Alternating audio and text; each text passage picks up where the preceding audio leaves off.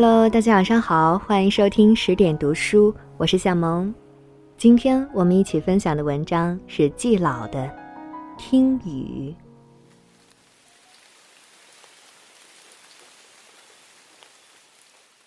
从一大早就下起雨来，下雨本来不是什么稀罕事儿，但这是春雨。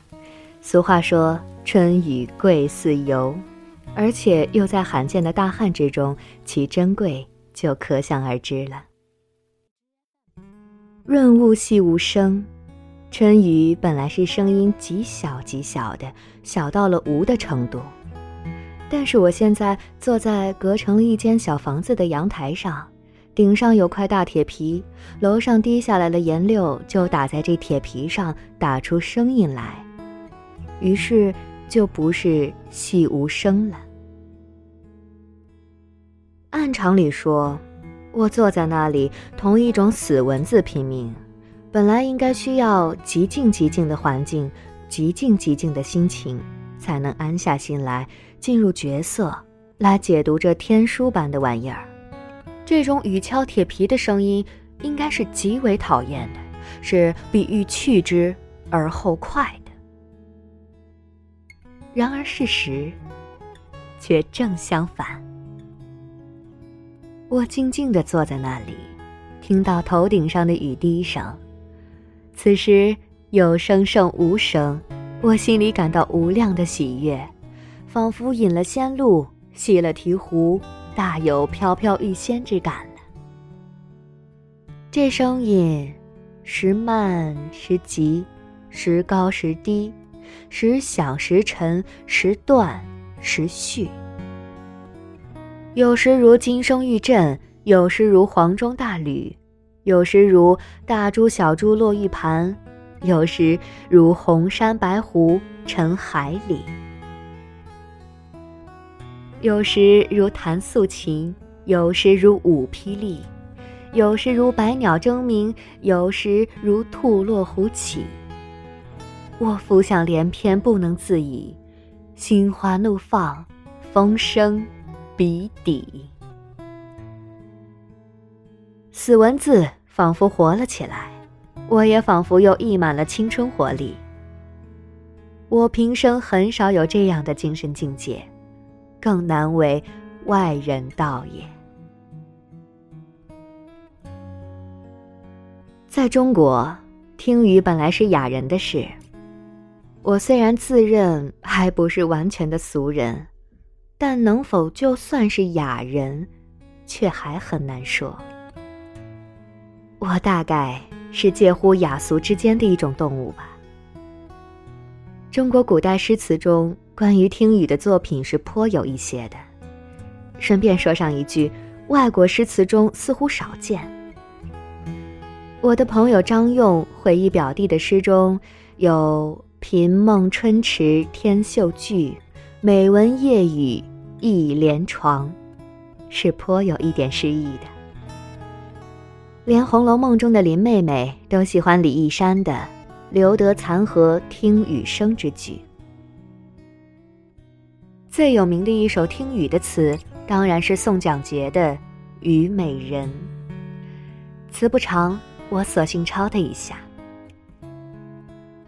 少年听雨歌楼上，红烛昏罗帐。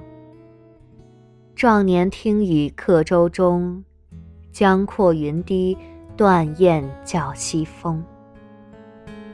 而今听雨僧庐下。鬓已星星也，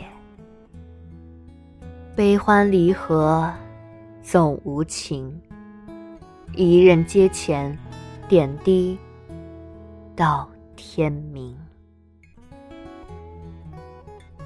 蒋捷听雨时的心情是颇为复杂的，他是用听雨这件事来概括自己的一生的，从少年、壮年一直到老年。达到了悲欢离合总无情的境界。但是，古今对老的概念有相当大的悬殊。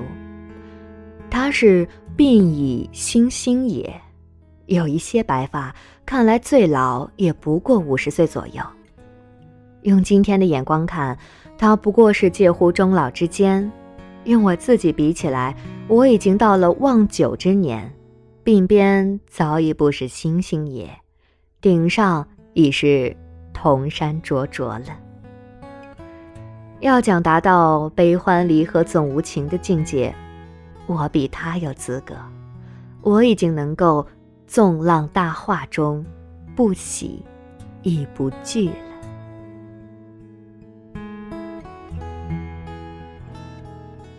可我为什么今天听雨竟也兴高采烈呢？这里面并没有多少雅味，我在这里完全是一个俗人。我想到的，主要是麦子，是那辽阔原野上的青春的麦苗。我生在乡下，虽然六岁就离开，谈不上干什么农活儿，但是我拾过麦子。捡过豆子，割过青草，劈过高粱叶。我血管里流的是农民的血，一直到今天垂暮之年，毕生对农民和农村怀着深厚的感情。农民最高希望是多打粮食，天一旱就威胁着庄稼的成长。即使我长期住在城里，下雨一少我就望云霓。自谓焦急之情，绝不下于农民。北方春天十年久旱，今年似乎又旱的邪性。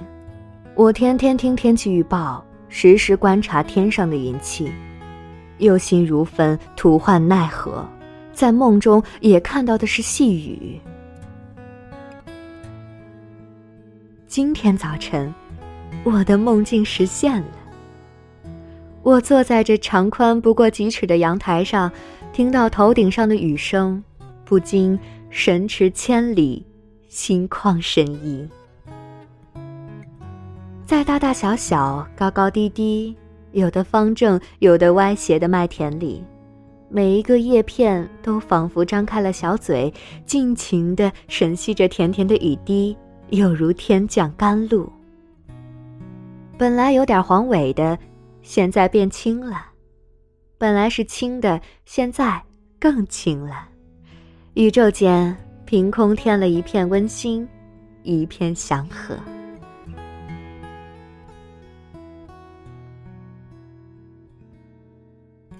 我的心又收了回来，收回到了燕园，收回到了我楼旁的小山上，收回到了门前的荷塘内。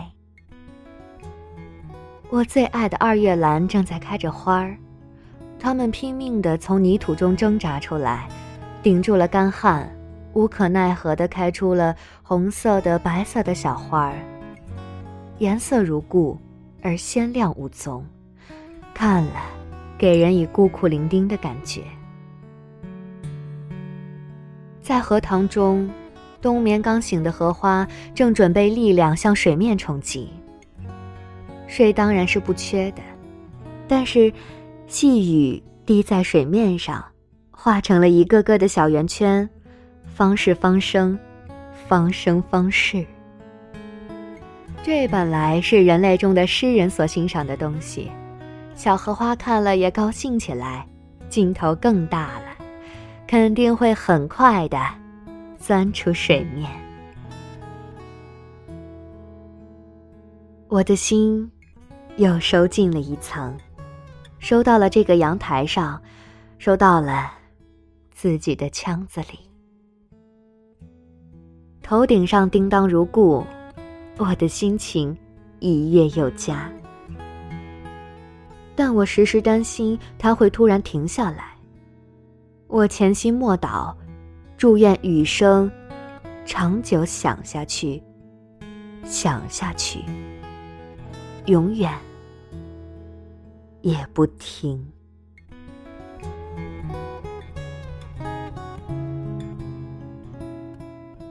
文章分享完了，北方已经下了第一场雪，现在天放晴，融化的雪水顺着房檐滴下来，就像是雨。